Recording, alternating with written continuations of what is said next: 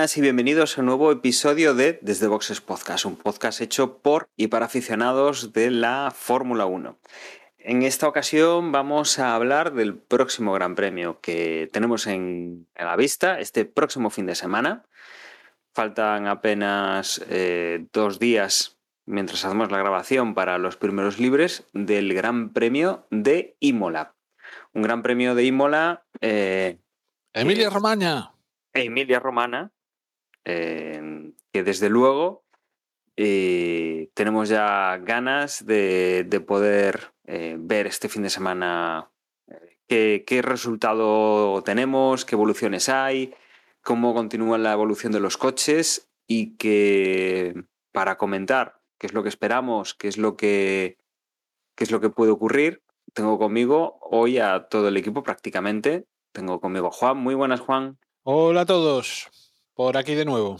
Tengo también conmigo a José. Muy buenas, José. Hola, muy buenas. Semana tranquilita en cuanto a lo que se refiere a noticias de Fórmula 1. Pues sí, la verdad es que bastante, bastante tranquila. Y tenemos también a Emma. Muy buenas, Emma. Hola, buenas, ¿qué tal? ¿Cómo estamos? Vamos, vamos entonces a meternos en el mundillo de la Fórmula 1 y en lo que tenemos preparado para, para este próximo Gran Premio de Emilia Romana y lo que creemos que puede ocurrir. Y no es una, para empezar, bueno, vamos a recordar que no es una noticia actual, es de, es de marzo, no lo habíamos comentado, pero aquí nos, nos viene bien eh, recordar que este Gran Premio de Emilia Romana que, que, hemos recuperado con la pandemia, que hemos recuperado este circuito de, en, en Imola, eh, pues estaba un poco ahí como un parche, pero eh, en marzo la Fórmula 1 ya anunció que seguirá en el calendario por lo menos hasta 2025. Es decir, este año 2022, 23, 24, 25, tres añitos más adicionales en este, en este trazado italiano que vamos a poder disfrutar de, de la Fórmula 1. Veremos sobre todo ahora cómo se comporta con los nuevos coches y, desde luego eh, no me parece que no sea un circuito en principio atractivo para, para, estos nuevos coches. Ya me confundí la semana pasada con el circuito de, bueno, hace dos semanas, con el circuito de, de Albert Park, con esos cambios que hicieron en, en Australia pero veremos, veremos un poco qué es lo que nos podemos encontrar en esta, en esta nueva Fórmula 1 en cuanto a reglamento, en cuanto a coches, en, en, este circuito italiano. No sé, vosotros tenéis alguna, no sé, alguna aspiración o, o le veis algo que, que pueda suponer un cambio importante. Decían por ahí de los pianos quizá con, con el fondo plano, pero bueno, habrá, habrá que verlo, ¿no? Si se suben por los pianos o no. Bueno, yo creo que es una buena, un buen circuito para comprobar pues eh, esto que se nos prometió con la Fórmula 1 de, este año, ¿no? Es cierto que ya tuvimos Australia, ¿no?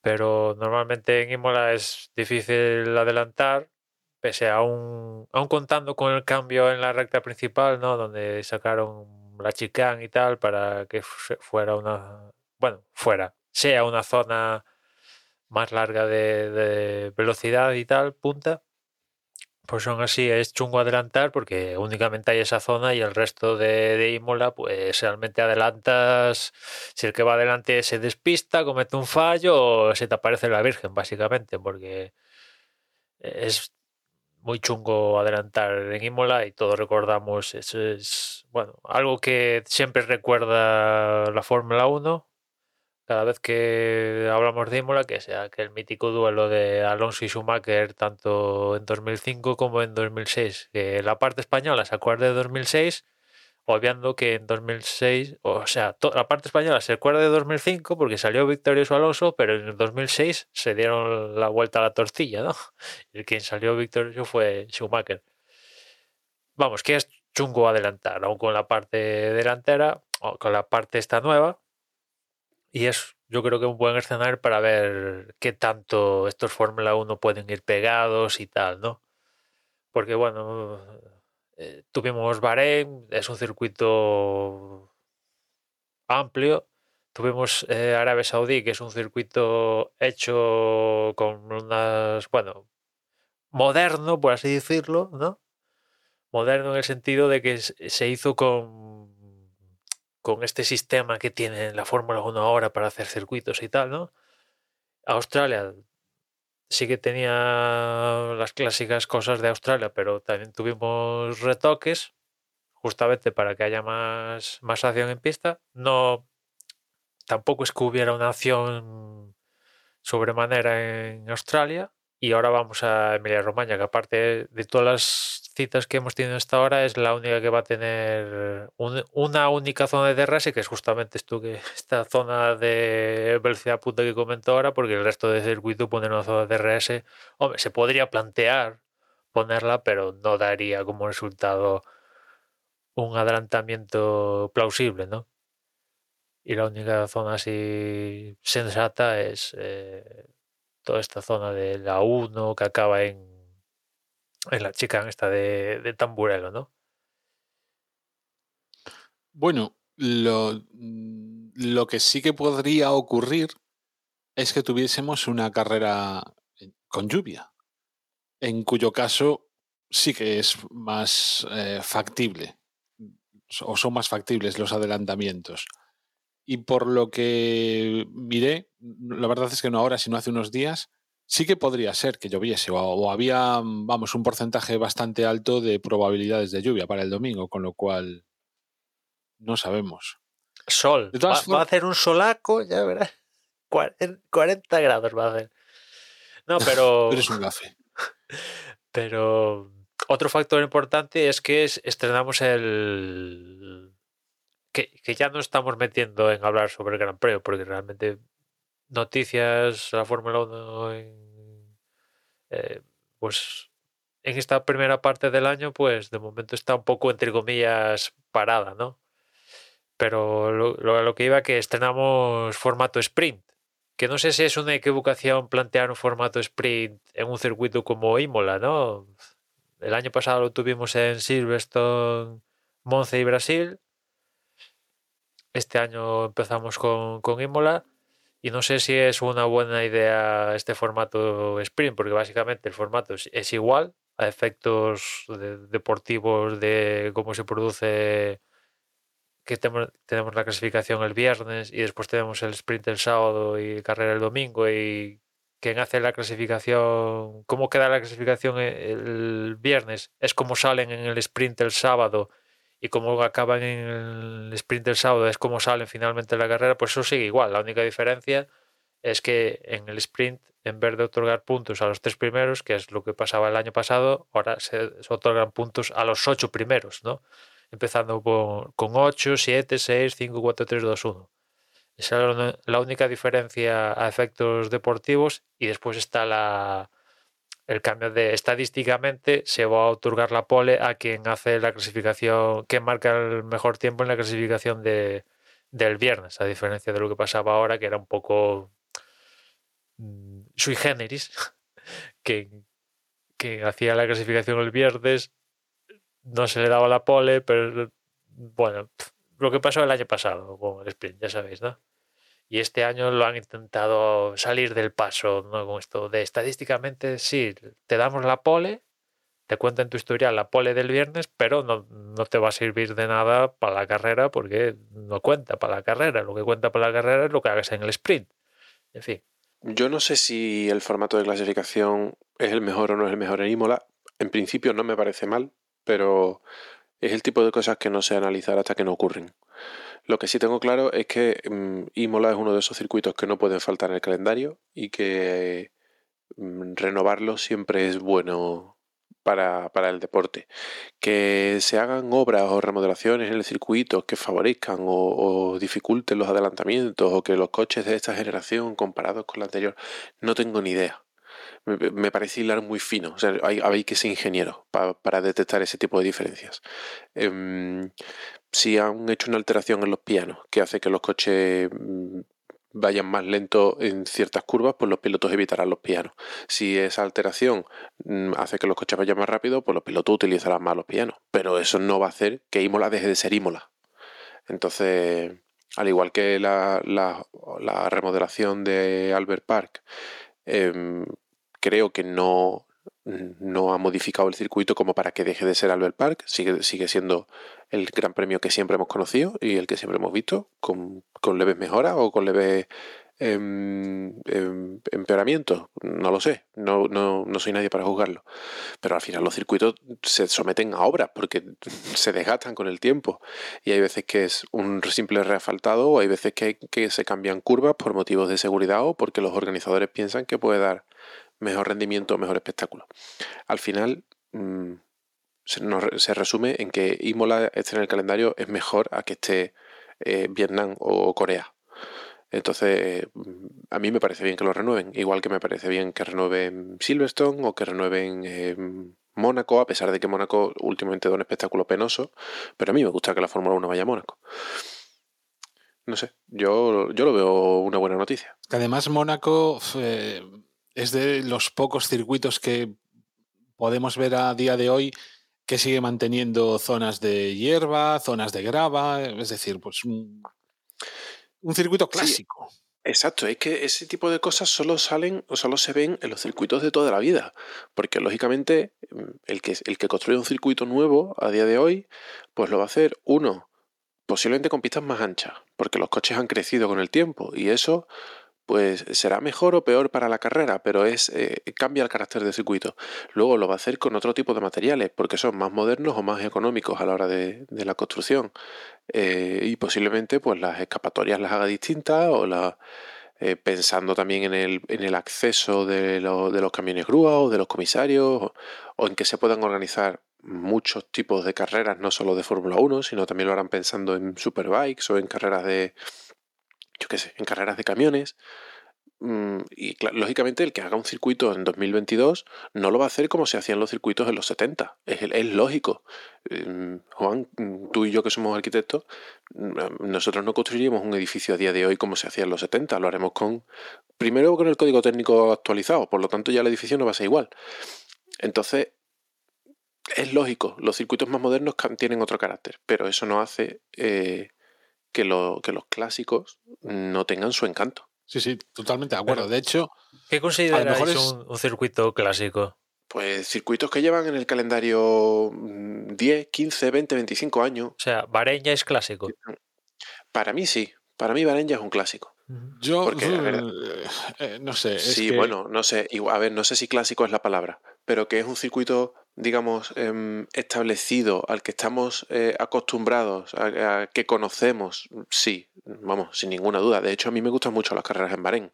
Me parece que es un circuito muy bueno, a pesar de, no estoy seguro si, si es de Herman Tilke o no, pero, Sí, sí, sí, pero a mí, a mí me parece que será de Herman Tilke, pero de los primeros, ¿sabes? Cuando, cuando Herman Tilke era novedad. Eh, no sé, a mí Bahrein me gusta mucho, es un circuito muy bueno. Y ya no te digo, o sea, no, es, no voy ni siquiera a filtrar por el año. Quiero decir, podría... eh, el circuito de las Américas creo que no está muy lejos de convertirse en un clásico y es un circuito muy nuevo, pero ha demostrado una, mm, una cierta, no sé cómo decirlo, un- una cierta garantía a la hora de organizar un espectáculo. Luego habrá carreras mejores y habrá carreras peores, pero que, que es un circuito donde los equipos eh, están em, seguros de lo que se van a encontrar, digamos, que transmite esa, esa seguridad de esta gente saben organizar carreras. eh, hay circuitos muy nuevos que, que transmiten esa, ¿sabes? esa cierta garantía. Cosa que no ocurría con India, que no me ocurre con Rusia, a pe- a pe- a pesar de que Rusia lleva mucho tiempo en el calendario, o bueno, este año se ha caído, pero ha estado muchos años en el calendario ya. Em, yo echo de menos también Malasia, por ejemplo, a pesar de ser un circuito muy moderno. No sé, pero, pero no- ya no es ni siquiera por, eh, por, por lo nuevo o lo viejo que sea, sino es por esa, eh, esa, esa, mm, eso, esa garantía, esa seguridad de que el espectáculo que organizan es un espectáculo en condiciones y, y donde, donde los pilotos mm, se pueden, pueden correr y pueden, y pueden disfrutar de la carrera, porque al final si los pilotos disfrutan de la carrera, nosotros también. Ahora, yo o sea, teniendo en cuenta que este es un mundial, para mí tiene que haber de todo. Tiene que haber circuitos que sean que den carreras chusqueras, porque eso provoca que alguien que no sea rápido y que consiga colarse ahí primero, pues se pueda defender, y otras carreras donde haya 300 adelantamientos, circuitos estrechos, circuitos anchos, con pendientes, sin pendientes, ultraplanos, con un desgaste descomunal, con menos 50 grados bajo cero, con 50 grados de ambiente, de noche, de día, un poquito de todo, ¿no? que más o menos lo tenemos. Más o menos lo tenemos. Eso de conseguir que todas las carreras sean las 23 o 22, dependiendo de cómo, si hay sustituto a Rusia o lo que sea, pretender que las 22 o 23 sean espectaculares, pues yo, a ver, es un, es un imposible. No, estoy de acuerdo. eh, tiene que haber de todo, lógicamente. En todos los deportes eh, que se componen, no, de, de eso, en todos los que son mundiales o ligas, o tiene que haber de todo. lógi- mm, Si no, si no es demasiado monótono.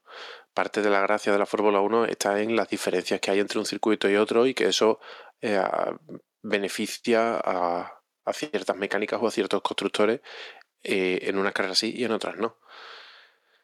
Mm, Vamos, yo la, la- que haya que haya variedad lo veo lo veo perfecto. Lo que pasa es que luego llegas a mm, eso, a Vietnam o a India y dices ¿y, y por qué y por qué no está en el calendario Malasia? Bueno, Vietnam, el circuito fantasma, nunca llegamos a correr. Sí, sí, ahí. bueno, eh, eh, es que no sé por qué estoy hoy se me ha metido Vietnam en la cabeza que es un Es circuito que no me colmo, ni a es conocer. el colmo de Pero todos bueno, los es que Insisto, no me transmite esa seguridad, ¿sabes? Yo estoy seguro de que el circuito de Vietnam iba a ser un India 2 o un Corea 3. Bueno, la verdad no sé qué decirte, ¿no? Como estaba hecho sobre... eh, Siguiendo la misma idiosincrasia que se siguió para Arabia Saudí, para Miami, para Las Vegas, pues no sé qué decirte. Si, está... Mira Azerbaiyán, ¿no? La primera carrera de Azerbaiyán. Estábamos aquí desporticando de, ¡guau, qué mierda de Azerbaiyán! Y a partir de ahí, las carreras de Azerbaiyán, hostia, Sí, sí. han tenido Vamos, su, que su igual te- Reconozco que tengo mm, prejuicios en contra del, del A ver, sobre el papel, a ver, sobre el papel, mira, decías tú India. Pues yo creo que en el en el pensamiento popular uh, dices es India, ya, seguro que hay gente, pero la Fórmula 1 fue a India, pues sí, fue, creo que fuimos tres años y pf, ni Dios se acuerda de esas carreras, ¿no? Mm. Corea. Si alguien se acuerda de Corea es porque lo que pasó en Corea que a último minuto, tal, que aún estaban poniendo los baldosines y se estaba disputando la carrera, ¿no? Esas movidas, ¿no? Y por el Eh, choque entre los dos Red Bull. Sí, sí, y, y el mítico ese, bueno, mítico, y para los españoles fue pues ese año uno donde ganó Fernando después de que sí, los Red Bull se cepillaron, o sea, quedaron cera y Fernando pues, salió líder de ahí, ¿no? Cuando tenía un coche inferior que a los Red Bull, ¿no? Y, y después que otros, se- seguro que nos estamos dejando circuitos de estos que para el olvido que ni Dios... Bueno, Valencia, podemos decir Valencia, ¿no? Sí. Valencia, que sí, se despidió con aquella carrera estratosférica de Alonso con Ferrari, remontándose cuantas posiciones, pero pff, si le preguntas a un. Lo que pasa es que Va- Valencia realmente como carrera era tan mala, porque yo no tengo malos recuerdos de las carreras. El problema de Valencia es el que es, es el problema político. Y el problema de, de que al final es un dinero público dilipendiado. Pero como espectáculo de carreras, no lo sé. que Igual, igual sí que era así de malo. Y yo por el hecho de, de ser un circuito en España lo veía con otros ojos. Pero Que yo ¿sabes lo que no tengo malos recuerdos. Yo llevo un rato con, con la pregunta de, de Emma de hace un rato, ¿no? De qué es una carrera, cuál es un clásico, ¿no? Y joder, eh, yo es que creo que tiene, tiene más que ver con lo simbólico que con otro tipo de, de características que le podamos tener un- a, un, a un circuito. sí, Yo es que- también. o sea, Sí, para mí, ni el ni, ni el ni Cataluña es clásico. No sé si me explico. O sea, para mí los clásicos son los de mi niñez. Los circuitos que llevo escuchando, o sea, con, los que eh, descubrí lo que es la Fórmula 1. Y por eso seguro que, que los clásicos varían de unas Claro. personas a otros. Y estaba mirando yo así, repasando. Pues ni España, ni Bahrein, ni, ni Arabia Saudí, Australia es el primer clásico, este de Imola, el segundo. El siguiente probablemente sea Mónaco, para mí, digo. Mm, Gran Bretaña, por supuesto, Silverstone. Austria, sí. Hungría, Bélgica, por supuesto, Spa-Francorchamps, eh, Monza, no digamos, Japón. Eh, pero, ¿Pones Austria, pero- en serio?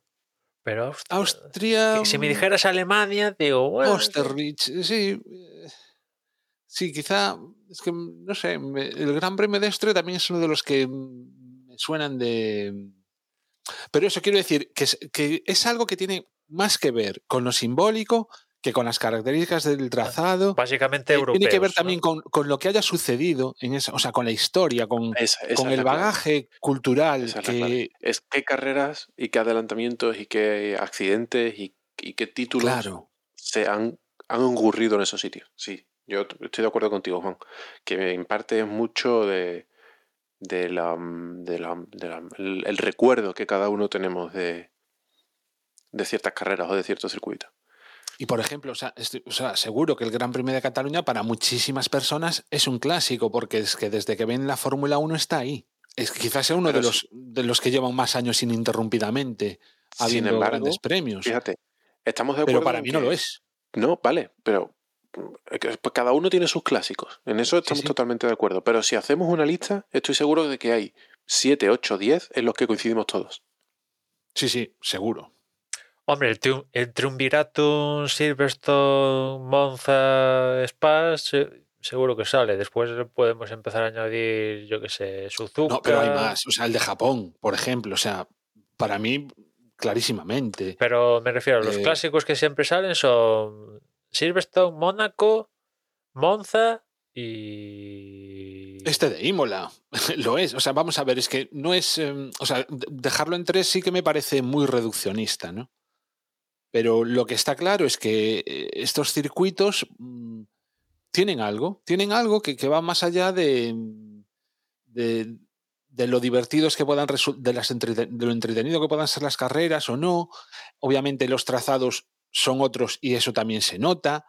Es un, un poco lo bueno también es lo que, lo que decías antes, Emma, de que lo, interesas, lo interesante es, es que en el campeonato haya de todo y te encuentres de todo y que el que sea mejor lo demuestre en gran variedad de circuitos. Yo desde luego no tam- tampoco estaría a favor de que absolutamente todos los circuitos fuesen clásicos, pero lo que también vemos muchas veces es que hay circuitos que no nos llaman, pues eso, pues porque en lo simbólico no tienen nada y sobre todo también porque ya hay muchas carreras. Entonces, en el momento en que tienes tantísimas carreras, dejan de ser especiales. Se convierten en monotonía. O sea, cuanto, cuantas menos carreras, más exclusivas y por lo tanto, más importancia va a tener. O sea, pero esto pasa en, en la Fórmula 1 y pasa en cualquier, en cualquier cosa, ¿no? O sea, si tú solo puedes tomar tres veces al año mm, tostadas de aceite y tomate, te aseguro yo que las tostadas de aceite sí. y tomate ríete tú del postre más tal, ¿no? Pero, Entonces- o sea, cuando esta gente compró, cuando me refiero a esta gente, digo, Liberty compró la Fórmula 1, dijo, bueno, queremos hacer de cada gran premio un minijuegos olímpicos. Claro, si hay 15 a lo largo de todo un, de 52 semanas, vale. Pero cuando empiezas a meter una, una, una, una, y ahora que tenemos 23, ostras, eh, ven- intentas vender eso de no, un mini Juegos Olímpicos, sí, los cojones. Juegos Olímpicos, una de sus grandezas es que pasa uno cada cuatro años para bien y para mal, o sea, es lo que hay, ¿no? Pero cuando tienes uno, un- una carrera cada casi cada fin de semana, oye, pues, eh, es que tampoco tiene mucha. No ganó hoy, va, no pasa nada. Tengo mal resultado, tengo bueno, ¿qué pasa? Dentro de 7 días tengo otra total, ni me va ni me viene esta y tal. No- es que no. ¿Os acordáis que lo comentamos el, el año de la pandemia fue o el siguiente? Que es que no, no, no daba tiempo a digerir una carrera ni a reposarla, ni, ni tan siquiera analizarla un poquito, porque ya enseguida venía la siguiente. Y, únicamente tratabas así lo más superficial. Pero bueno, vaya, mm, independientemente de eso, pues que al menos a mí me mola que Imola haya vuelto y sobre todo que mm, hasta cuándo firmaba, hasta 2025, ¿no? Es decir, vamos a tener unos cuantos años de, Imola. Yo no recuerdo bien la, la carrera del año pasado, cómo fue. O sea, sí que estuve recordando justo antes de empezar lo que fue esa primera vuelta espectacular de Carlos Sainz en lluvia, adelantando un montón Hombre, de coches. Pero Acuérdate que, que estabas indignadísimo porque Hamilton se salió fuera, metió marcha atrás, metiéndose en pista y tú estabas, bueno, tú y más que tú, porque con eso no se penaliza, porque va marcha atrás y se viene uno, se empodra contra él y es Hamilton y no le Pues pasa me nunca lo está nada. recordando, sí, sí. El accidente a- de Russell y, y Bottas. Eso yo tampoco me acuerdo. Bueno, eh, fue uno de los de las primeras carreras, por no decir que fue la primera, donde vimos cuerpo a cuerpo entre Verstappen y Hamilton. Que a ese respecto, a mí me llama la atención el, la forma de encarar tan diferente de Verstappen con Hamilton y con Leclerc. Con Leclerc tiene un respeto que me llama la atención, y en cambio con Hamilton es, venga, si te tengo que, que hacer bullying, bueno, bullying hablando Bueno, coche a coche, pues te lo hago, le- vale, venga, fuera. yo no estoy de acuerdo contigo, ¿eh? En- hace un par de temporadas, sí fue hace un par de temporadas, Verstappen se las tuvo con Leclerc. Y también lo echó de la pista y patatín y patatán. Yo creo que la diferencia de este año con respecto al año pasado es que Verstappen ya es campeón del mundo. Y entonces, eso entiendo que hace que las peleas ya no sean tan con, con- o sea, tan extremas en el sentido de necesito ganar el, El Entonces, quedar ser campeón del mundo y entonces de todo eso pues da- con, con Hamilton, se comportaría de la misma manera que se ha comportado con Leclerc. No, yo creo que sí yo Bueno, creo que sí eh, Yo quiero creo que verlo. una- Bueno, y Yo- también, yo también, hay que tener en cuenta, también hay que tener en cuenta que eh, el año pasado Hamilton lo dejó pasar muchas veces. Nos acordamos de las últimas carreras, pero Hamilton rehuía las, eh, los, los, los Bueno, cara en la parte final del año ya, porque ya sabiendo todas lo que pasó en Brasil, lo que al pasó revés. tal. No, no. Bueno. mm, Vamos a ver. em, yo recuerdo varias carreras en las que como que se conformaba Hamilton. Mm, Y no le puedes... a lo mejor no el año pasado, sino hace ya dos años. Es decir, Hamilton se, creía tan superior, o sea que decía, mira, este tío es un loco, mm, que me pase, yo me quedo con mis puntos, tal. Y mm, eso hizo que, o sea, Leclerc desde el primer momento le dejó claro que si lo quería adelantar, lo iba a tener que adelantar eh, peleándolo, ¿no? Y entonces que mm, tú me echas a mí de la pista, pero yo te voy a echar a ti igual, si tengo la oportunidad. Entonces, era como un, un, cara a cara más tal, entonces eso también hace que también el, rival, pues que tienes delante, pues actúas de una manera o actúas de otra. Pero es que aparte, yo creo que a día de hoy ya Verstappen no tiene esa urgencia, no tiene esa mm, ese plus que te da el, el hambre de, de querer ser como sea campeón del mundo. Entonces eso ya lo tiene y entonces ahora se puede plantear las carreras de otra manera. Habrá que verlo también. Ha perdido tantos puntos que a ver cómo sigue el campeonato de aquí eh, en adelante, ¿no? Y también hay, que tener en cuenta que el Ferrari se ha mostrado superior al Red Bull en un par de carreras ya este año. Entonces, tampoco le era tan sencillo.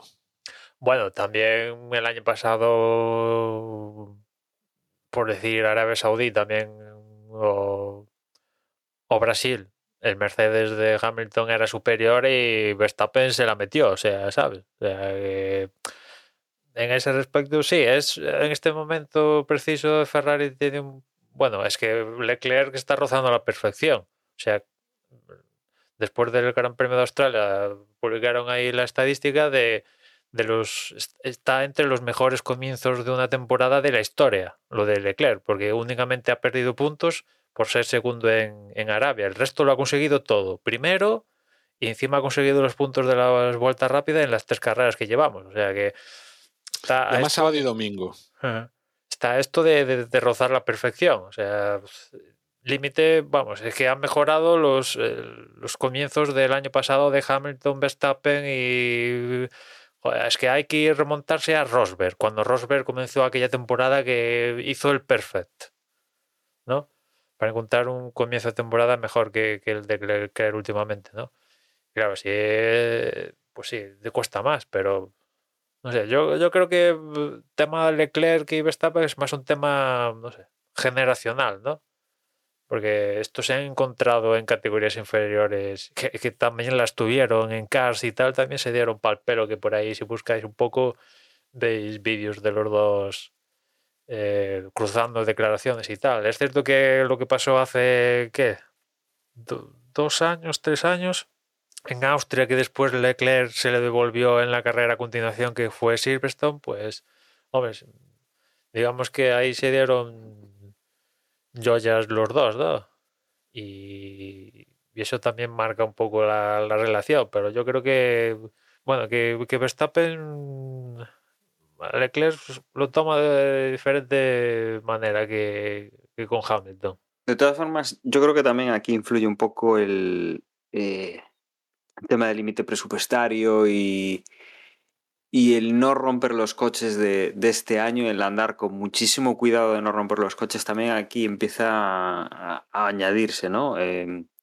Sí, bueno, estamos empezando la temporada, sí, eh, es un rival, digamos, joven, ahora el que tiene Verstappen, que es Charles Leclerc, que es, digamos, más eh, a ver, depende un poco de las generaciones y sobre todo de las edades.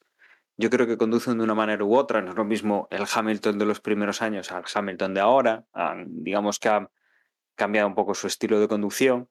Y yo creo que ahí se juntan muchos factores en ese no ataque tan agresivo de, de Verstappen a, Leclerc. Tendremos que ver si por un lado Verstappen vuelve a ser un rival fiable para, para Leclerc, en el sentido de, sí, está muy bien que estén luchando, pero Leclerc ha terminado las tres carreras y, Verstappen pues ha roto en dos. Dos de tres es la verdad un, una fiabilidad bastante baja. Entonces habrá que ver si solucionan el problema de la, fiabilidad, si están peleando de tú a tú, cuando estén realmente peleando por el campeonato, porque ahora, entre comillas, no lo están por la fiabilidad de, Verstappen, habrá que ver un poco cuánto se respetan y cuánto no. Y de todas maneras, juegan de una forma distinta. Desde luego, lo que hemos visto eh, este año, con ahora te dejo pasar, ahora no, ahora eh, intento frenar antes de adelantarte para coger el DRS y tal, eh, estas cosas las estamos viendo este año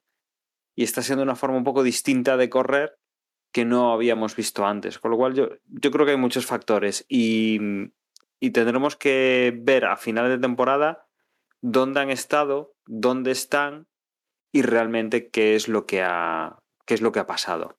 Entonces, yo creo que ahí podremos, eh, podremos ver un poco el, a qué nos hemos enfrentado durante la temporada en- con perspectiva y, y sabiendo realmente lo que, lo que hemos visto. Por ahora yo creo que es mucho especular, ¿no? Que, que en estas carreras, pues digamos, no, no, Verstappen está respetando muchísimo a, a Leclerc. No, yo creo que están corriendo un tipo de carrera y una parte de campeonato distinta a otras partes que hemos visto el año pasado con, con Verstappen y con, con Hamilton. Volviendo otra vez al, Gran Premio, que, se- que tengamos formato sprint, esto va a hacer que muchos equipos eh, no vengan con, con grandes actualizaciones aquí a, a Imola, ¿no? Quieren estar seguros de, de que, bueno, ya que traemos actualizaciones, pues asegurarnos de que funcionan, buena correlación, que por eso, que por cierto que dicen que uno de los problemas que tiene eh, Mercedes es la correlación entre lo que dice el túnel del viento y lo que dice la pista. De ser así, es de lo peorcito que te puede pasar en Fórmula 1, ¿no? Que no corresponda, no estén en sincronía los datos del túnel del viento y en la pista, ¿no? Un Mercedes que están tan despistados que hasta ponen lastre, han puesto lastre en forma de, sensores extra en el coche para pues tener más datos de, de, lo que sea, ¿no? O sea, ya tienen sobrepeso, que es uno de los temas de esta temporada, el, sobrepeso, ¿no? Pues han puesto más en forma de más sensores para tener más datos y tal. O sea que, en este sentido tiene sentido con lo de lo de el problema de correlación entre el túnel y la pista puede, puede ser verdad. Y eso, pues que sí, van evidentemente van a traer novedades, más novedades eh, las típicas de para adaptarse al trazado en sí, más que evoluciones mastodónticas que habrá que esperar. Yo imagino que, que habrá que esperar a, a, a, Barcelona, ¿no? Porque la siguiente cita es Miami, pues imagino que esperarán a Barcelona aparte como es Barcelona, que es un circuito de, test, pues para ir para traer novedades jugosas, ¿no? Para acabar con el porpoise los que tienen que acabar con el porpoise, para bajar peso los que quieren bajar peso, eh, exprimir más el motor, etcétera, etcétera. Bueno, y yendo ya a analizar un poco lo que vamos a ver en cuanto a horarios, Emma, eh, decías, tenemos carrera al sprint, con lo cual ya desde el viernes tenemos algo más que libres. Sí, tenemos los primeros libres a la una y media, la clasificación a las cinco, cuidado atentos. El sábado los segundos libres a las doce y media, la carrera sprint a las cuatro y media. He dicho bien carrera sprint, tú también lo has dicho bien, Dani, carrera sprint. Ahora es carrera sprint, no clasificación al sprint. Cuidado con la nomenclatura. Y el domingo la carrera a las 3 de la tarde. Esto es el único horario común, por así decirlo, ¿no? Porque el resto es. Mm, hay que estar atentos, ¿no? Cada sesión a una hora diferente. Y después neumáticos para aquí, Pirelli ha seleccionado C2, C3, C4, que son los mismos compuestos que, que también trajo el año pasado.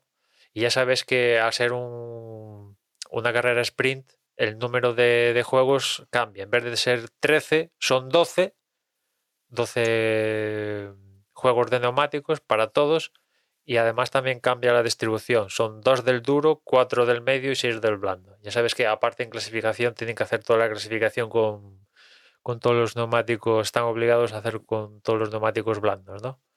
A diferencia de lo que pasa en una clasificación normal que pueden elegir el compuesto a su libertad en, aquí en, sprint, en la clasificación del viernes, puede, o sea, están obligados a, hacer todo con, los compuestos blandos, ¿no? Y después ya sprint y carrera, evidentemente, ya hacen con, lo que quieran. Y después zona DRS, pues lo que comentaba antes al principio del podcast, única zona DRS, la misma que del año pasado, que es básicamente curva 1, 2, ahí esa zona, la zona más de velocidad punta que tiene Imola, acabando en, Tamburello. Y lo que sí que han cambiado este año es el punto de detención. Lo han retrasado más que, el año pasado, antes de la curva 16, 300 metros antes que, que lo que estaba antes.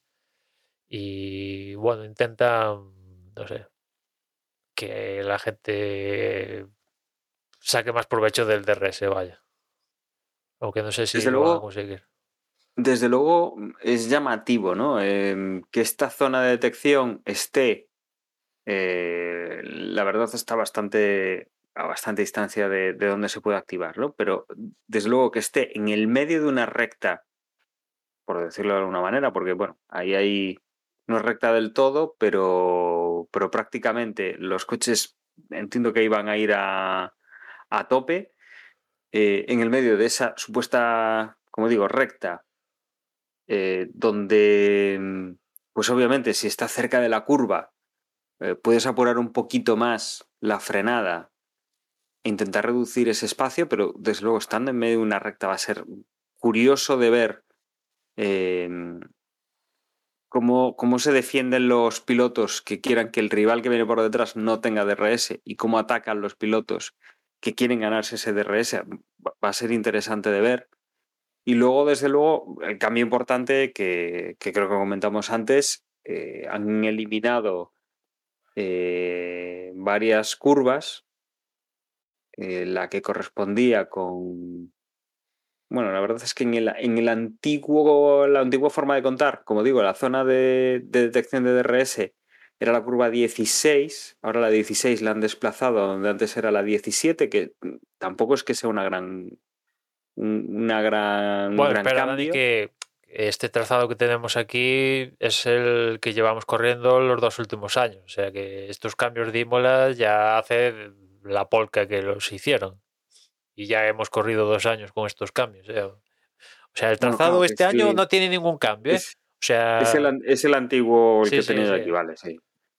Sí, sí, solo que aquí en el guion Juan esta semana le ha apetecido recordar los nombres míticos de las curvas de, de Imola y nos ha puesto aquí de- para tenerlo presente. No, pues viendo eso, Y en, ah, y en el que puse ya también hay modificaciones, ¿eh? Con respecto al histórico. Sí, sí, evidentemente las míticas... eh, Tamburello se cambió, Sí, por los accidentes que hubo claro. en su momento. Y, y- y la versión esta de la chica justo en lo que es el- más o menos la curva 1 que tenemos ahora. A, ahora a ver, que Chican, al principio tampoco estaba, Chican la hay según tengo entendido. para otras categorías. La Fórmula 1 se va todo recto. Pero el Chican a verla, hayla.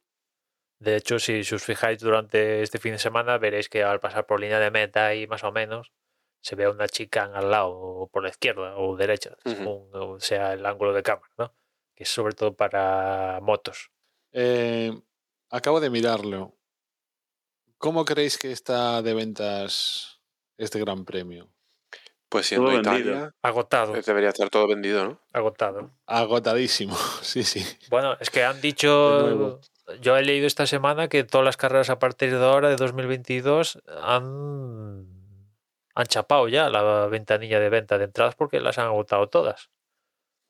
Todos los circuitos, ¿eh? Y lo que, lo que estaba, o sea, me metí a ver si había entradas o no. Y bueno, me llamó la atención, o me llama la atención, que todavía hay em, avisos con respecto a las medidas COVID-19, ¿no? Y es obligatorio mm, acreditarlo lo del certificado de vacunación, o sea que eso pues es más o menos normal. Pero es obligatorio llevar una mascarilla FFP2. Esto la verdad pensaba que ya no sería... Llevarla, Poseerla, una- no llevarla puesta. a- a- a lo mejor te obligan a llevarla, claro, en el bolsillo, Claro. pero no a ponerla, porque estoy convencido que vamos a ver miles de caras sin, si- vamos, sin la mascarilla, estoy convencidísimo.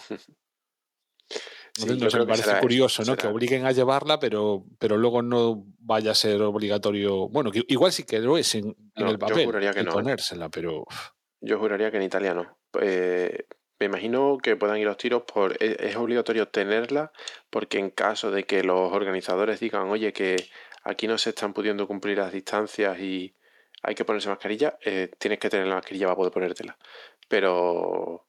Pero vamos, tiene que ser algún mecanismo legal de ese estilo, porque yo estoy seguro de que en Italia y en un espacio abierto como es un circuito de Fórmula 1, eh, no es obligatorio llevar la mascarilla puesta. Bueno, pues es curioso. O sea, quizás esta temporada se, se bata el récord de espectadores de la Fórmula 1. Dices en global, ¿no? Sí, sí, o sea, porque vamos a ver Son más, circuitos, ¿no? Oye, que no ha- o sea, que se ¿cu- agoten ¿Cuál todas es el las circuito con mayor capacidad? No sé cuál, cuál sería. No tengo ni idea. Es que no tengo todo el calendario en la cabeza. China, Mm, si fuéramos a China. México, quizás, ¿no? México. va Bueno, sí, México, puede ser México. O si, o si no es México, está en el top 3 seguro. Vamos. Solo con Pero la vaya, grada sol ya En, hace en Monza también entra 40.000. muchísima gente. Pero es que ya no es solo por el tema de, de que haya más carreras, sino de que, a ver, el, el no hay billete, o sea, que no se vendieran todas las entradas, digamos que era lo más normal en muchos ver, circuitos. También te pueden hacer la triquiñuela de, bueno, mm, no hay billetes, vale, pero si pones a la venta 20.000, pf, no es lo mismo un sitio donde es el sold out en 150.000. O sea, Efectivamente, pero bueno, yo creo que. o sea, ventas agotadas en Abu Dhabi. ¿Cuánta gente va a Abu Dhabi, sabes? O estos circuitos típicos que sabes que van cuatro matados, ¿no? Pero bueno, vaya, no sé, a mí me mola. Ver que está todo vendido, las cosas como son. Es, eh, Bueno, quizás de, de los que más ta- puede ser Silverstone también. Silverstone tiene mucha grada y tal. Ahí, ahí concentra mucha, mucha peña Silverstone, ¿eh? Yo, desde luego, ese nivel, a nivel de gradas, no. O sea, me cuesta sí. acordarme de cómo son más o menos los circuitos. Que por cierto, ahora se me ha venido a, están las gradas. Se vaya. me- se- he recordado que para sustituir a Rusia se está barajando la posibilidad de que se haga otra carrera en, en Singapur. O sea, lo mismo que hicimos eh, en años anteriores con la pandemia y tal, de repetir en Austria o en repetir en Silverstone, pues repetir en, en Singapur, ¿no? En otro, con otro horario diferente al Gran Premio estándar, por así decirlo, Nada de cambios de dirección ni. No, ni de variantes, Aparte, ¿no? Silverstone, vamos, chungo si hacen eso, ¿no? Pero la idea es, por lo que he leído, no sé si, si hará o no, es que el Gran Premio normal sabemos que es de noche y este Gran Premio alternativo sería de día, que yo no sé si se puede hacer, porque en Singapur de día hace un calor, va, calor combinado con la humedad de morirse. Sí, eso habría que ver cómo. Y aparte sabemos que hay ¿En qué tormentas, o sea, es de estos países que Ujú. sabes que a, a tal hora, tal día y siempre cae el chaparrón. Pues habrá que estar atento a ver eh, qué nos sacan para, para sustituir, como decimos, a Rusia. Si vamos a repetir algún circuito, si no se va a correr esa fecha o. Singapur, sí. perdona, que estaba, que estaba muteado y me y he vuelto un poco, me incorporé un poco ahí de, de extranjero. Singapur, yo no he estado en muchos sitios del mundo, pero creo que Singapur es el lugar donde he estado, donde más calor he pasado al punto de no ser capaz de respirar en la calle. Y, vi, Y eso lo dice un sevillano. y es- y Sí, vivo en el sur de España. Yo Pero- todo lo que he leído de Singapur es que, bueno, es de, de los peores sitios por la humedad. Ya hace calor de sí, pero si Sí, hay- encima le sumas una humedad del 100%, es que, vamos, Hay un, hay un parque en Singapur, no recuerdo el nombre, que es como, para que os hagáis una idea, como el retiro, pero de ellos, ¿vale? Eh, Es un parque muy bonito, con- así con flores, tal, muy, muy visitable, pues como muy para turistas. Y, es un parque donde la gente va a dar un paseo, a sacar el perro. Bueno, yo, yo no era capaz de andar paseando por el parque, porque me, me ahogaba y, y eran las 9 de la mañana, pero sudaba como si estuviese debajo de la ducha. Es una sensación muy desagradable. Supongo también que eso es como todo, eh, cada uno se acostumbra al clima en el que vive y al final cuando pasas No, dos semanas en un pero sitio ¿En se te fuiste? Pero ¿En qué fui estación? en, en noviembre, octubre o noviembre. Joder, pues. pero noviembre, estamos hablando Entonces, en que, agosto, ¿cómo será? estamos hablando que aquí Yo creo que no sé, no debe haber mucha diferencia, Juan. Es, muy- es un país muy ecuatorial, Sí, está muy sí. cerca del Ecuador. Hay mucho poco cambio de, de- de estaciones. Si es que te- llega a tener estaciones, porque al estar tan cerca de esa zona, las estaciones son relativas. Y si es como dicen, Mae, todos los días a las 5 de la tarde llueve. Pero si ya los pilotos que están preparados, que aparte se, se preparan específicamente para esta carrera, ya lo pasan mal, son que vale que están en una situación deportiva de estrés, pulsaciones y están haciendo actividad, pero yo, si no ma- voy mal, recuerdo Trulli cuando estaba en Fórmula 1 que se tuvo que parar o tal porque estaba cao. Estaba cao, el tío no, no, no podía da- dar una vuelta más y se tuvo que parar, ¿no? Y, y de las rosas siempre hace hin- hincapié de que sí, Malasia tenía humedad y calor y se pasaba mal, pero Singapur siempre lo comenta eso de tampoco, que eso es tampoco horrible. lo entiendo, ¿eh? De, de, de Kuala Lumpur a Singapur igual hay 150 kilómetros o algo así. O sea, está prácticamente puerta Pero puerta. aquí la diferencia, como comentaba de las rosas, es que en Kuala Lumpur, al menos, por cómo es el trazado, aún te entra aire, aunque sea caliente. Pero es que en Ah, bueno. Singapur es que no entra aire. A ser cerrado tal, Claro, circuito urbano. no te entra aire de- ni, ni, ni- yo qué sé. Es que te quieres morir literalmente porque es una sauna. De hecho, os recordaréis que hemos visto ahí en los famosos previos estos de las televisión aquí en España de Carlos Sainz prepararse en sauna directamente a la media. Dos horas en la sauna, venga. Pero eh, dentro de la sauna haciendo bicicleta, ¿eh? No hay en plan con la toalla ahí durmiendo. Eso también lo hacen los que corren el maratón este que hay en... ¿Cómo se llama? En un sitio que es un lago desecado que encima creo que está por debajo del nivel del mar, o sea que hace un calor allí. Sí, eh, por el Death Valley por ahí, ¿no? De- Eso, el Death Valley, sí, sí. O sea, vamos, que lo tengo leído, que los maratonianos que, que corren por allí, Por debajo Eso, del nivel que- del mar. creo que sí, ¿eh? Hay una zona, no sé si es Death Valley o... Bueno, pero vamos, es por ahí, por el desierto de Nevada o... o que, que juraría que está en Nevada, ¿no? Quizá, quizá es Colorado, no lo sé. Em, o Arizona. Hay una zona que es un... Lo que dice, lo que dice Juan, es un lago de sal de estos que ya no tienen agua. Y está muy bajo, está como, no lo recuerdo bien, como a 80 o 90 metros por debajo del nivel del mar, una cosa así. Y Es un entonces, típico de estos de callejeros viajeros y este tipo de programas. o sea que es... Y, y por curiosidad, eso, eh, estar al nivel del mar, sabemos que es positivo para tu rendimiento. Estar por debajo es peor que igual estar por arriba. No sé, será como doping, ¿no? No, pero es yo- lo que o estaba es- pensando, digo. no, no. Hay más gravedad. Hombre, o sea, el, el ro- el rollo son las condiciones de... Sí, es como de- si fuera una olla ahí dentro. Claro, de, Mm. de que se acumula más calor todavía. No, Sí, sí. Vamos a ver, lo, lo de la altura es que hay, cuanto más asciendes hay menos oxígeno. Sí, sí, por eso pensaba yo de que, bueno, si es por debajo eh, habrá más oxígeno y tal. Algo no positivo dentro de que es, que es para morir. Pero vamos, el rollo es que se ponen a entrenar en saunas, a correr en saunas. Sí, sí, sí. Imagínate. A ver, el que esté por debajo del nivel del mar seguro que hace que sea un poco, poco más olla de para el calor y todo eso, con lo cual seguro que es lo que, lo que les influirá ahí. Y desde luego, a ver, el, tema en altura, que te aclimatas y toda la historia, es a partir de cierta altura, pero no hay un. No va a estar 2.000 metros por debajo del nivel del mar. O no, no creo que haya, no sé, ningún sitio más de 200, 300 por debajo del nivel del mar. Hombre, bueno, hablando así de cosas deportivas, todos recordamos que es Bolivia, ¿no? Cuando va las selecciones a Bolivia y tal, que pocas ganan ahí porque a 3.000 metros de altura les da la pájara, ¿no? No, claro, y tienen que hacer aclimatación a altura. Ujú. Pero bueno, nosotros va, aquí la Fórmula 1 va a México, que son, ¿qué? 2.000 y pico metros. Y bueno, no- tampoco... Imagino que Creo que un- tiene más, sufren más a nivel de mecánica, porque no están los coches preparados pues para las, la presión atmosférica la- Bueno, van, que van- habrá allí. Y, van mejor. y también el- sacan mejor rendimiento ahí.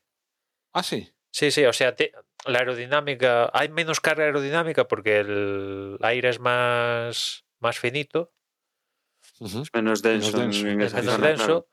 pero a nivel mecánico, hostia, el turbo va a toda pastilla, no sé qué. Bueno, algo así, ¿eh? Claro, necesitan, necesitan más cantidad de, de aire para sacar la misma cantidad de oxígeno. Sí, sí, tienen que meter, o sea, ah, eh, cuando fuera, cuando era atmosférico, sí, había una bajada de rendimiento del copón, pero ahora como tenemos turbo, eso compensa la, la altura. No, pues, Vale, pues ah, ah, lo he buscado, lo he buscado, ¿vale? Y lo que estábamos hablando es el eh, Badwater Basin. Está a 86 metros y está en el Valle de la Muerte, que es California. Pero es que Cerquita de Las nos Vegas. habíamos quedado con ese, nos habíamos quedado con ese porque supongo que es el que hemos visto por la tele. Pero hay un montón de sitios que están por debajo del nivel del mar. O sea, hay, hay lagos, hay mm, mares de interior y yo no lo sabía, pero es que el Mar Muerto está a 418 metros por debajo del nivel del mar. O sea, Bueno, buen sitio Pues para hacer un circuito de. Fórmula 1, ¿no? No, no des ideas, Emma, no des ideas. No, no des ideas, que nos sacan rápidamente un nuevo clásico. Hay tanta concentración de sal que no haría ni, ni- vamos, con cuatro tablas ahí, no hay que hacer ni asfalto, joder. Vamos, eh, no hay, si, si se moja la pista ya directamente, lo que pasa es que la aspiradora o la escoba para quitar el, el agua. No sé, bueno, ve- veremos, veremos supongo que pronto eh, con qué gran premio nos reemplazan el de Rusia, si realmente al final lo, lo reemplazan. Y, nada, Eh, yo no sé si queréis añadir alguna cosa más de, de Imola o alguna noticia que tengamos así. Sí, Dani, una, una cosilla, y es que lo que sí, sí que ha comentado en este parón desde Australia es que se ha especulado en algún día de estos, después de Australia, de que iba a caer el anuncio de la renovación de, de Carlos Sainz y pues han pasado los días y esto no, no ha pasado, ¿no? No sé si es que están esperando a justamente Imola, que mira tú por dónde, pues no sé hace cuántos años pisamos territorio eh, italiano y Ferrari con posibilidades, quizás desde el 2019, una cosa así que no pasa esto. Y, y, bueno, no sé si van a aprovechar la ocasión y, y, ahora que vamos a Imola, pues comuniquen la renovación de Carlos Sainz, pero en principio está todo hecho. Es una cuestión meramente, meramente de que lo hagan pública, ¿no? Uh -huh. Otro, otro contrato de estos de, de un año más o multianual, como dicen ahora, y, bueno, yo y ¿no? Imagino que serán dos años, ¿no? Lo cual a mí es cierto que con esto lo hablamos después de la primera carrera, donde Carlos estaba, estuvo muy guay y tal, ¿no? Y ahora venimos después de lo que pasó en Australia y te baja un poco la. Y sobre todo, cómo está Leclerc este año, ¿no? Eh, claro, no es lo mismo una carrera que sí te gana y te hace la pole, vale, perfecto, pero después de las dos siguientes, donde Leclerc ha rozado la perfección, dices, hostia, pues hace un mes Carlos podía exigirle determinadas cosas a Ferrari de, oye, mira, que yo el año pasado le he ganado a este tío, dame mínimo lo que le habéis dado a este tío. Ahora, pasadas dos carreras, bueno, imagino que la negociación, esto ya estaba planificado y tal, lo habrá tenido que ver, ¿no? Pero, en fin, que seguramente le subirá un poquito el sueldo y firmará dos años y para adelante.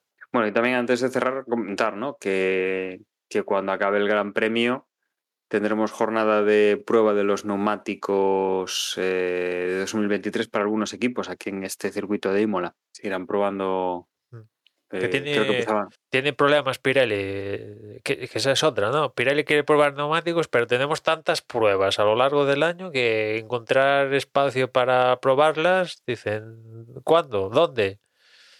Y, y han tenido que hay que complicarse un poquillo para encontrar espacio, para que se prueben los neumáticos de, la próxima temporada. Tanto, tanto el cuándo, como quién, como, no sé, los grupos en los cuales se van a, a correr. ¿no? Aquí no tendremos obviamente a todos los pilotos ni a todos los equipos, tendremos eh, un par de ellos y iremos viendo un poquito lo que, lo que va saliendo para 2023. Pues nada, esperemos Esperemos que salga un gran, un gran, premio interesante, que la fiabilidad empiece a respetar un poquito más, porque está muy bien eh, tener un, no sé, un líder del campeonato y un ganador de carreras distinto a los que estamos viendo, que estábamos viendo el año pasado y años anteriores. Pero bueno, por lo menos que, que puedan que puedan repartirse las victorias y que no esté pasando con, con este dominio que tiene ahora eh, Charles Leclerc, y este, estos abandonos que está sufriendo Verstappen, que a la par, a, a priori es su, su mayor rival este, este año, ¿no? Con lo cual, vamos a ver qué es lo que ocurre, vamos a cruzar los dedos y a tener una carrera que además va a ser un fin de semana largo. Como decimos, empezamos con el viernes por la tarde a las 5 ya con esa clasificación. El sábado tenemos la carrera del sprint y el domingo tenemos la carrera real, con lo cual, eh, nada, vamos a tener muchas horas de Fórmula 1 por delante para, para, ver y para, espero que para disfrutar. Yo, como siempre, agradeceros que hayáis estado ahí una vez más, un programa más. Y recordaros que desde Vox.es es nuestra página web donde vais a encontrar, aparte del podcast, vais a encontrar las redes sociales y vais a encontrar los medios de contacto. De todas formas, ahora nos los van a recordar mis compañeros para, para que podáis escribir o, inscribiros en las redes sociales o, o escribirnos por correo y poneros, poneros en contacto con, con nosotros. Yo, sin más, me despido. Un saludo y hasta luego.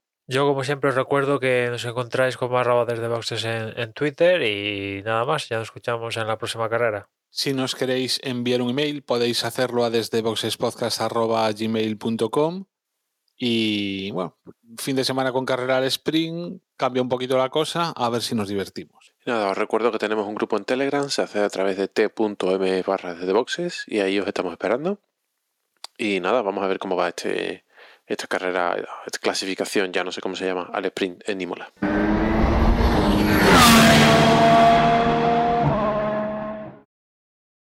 Qué poca envidia me das, chico. Yo como no- cuando no me dan de comer me pongo de muy mal humor, así que espero que haya comida. Más les vale. Mira. Van a salir tratos chungos. Ay, Dios mío.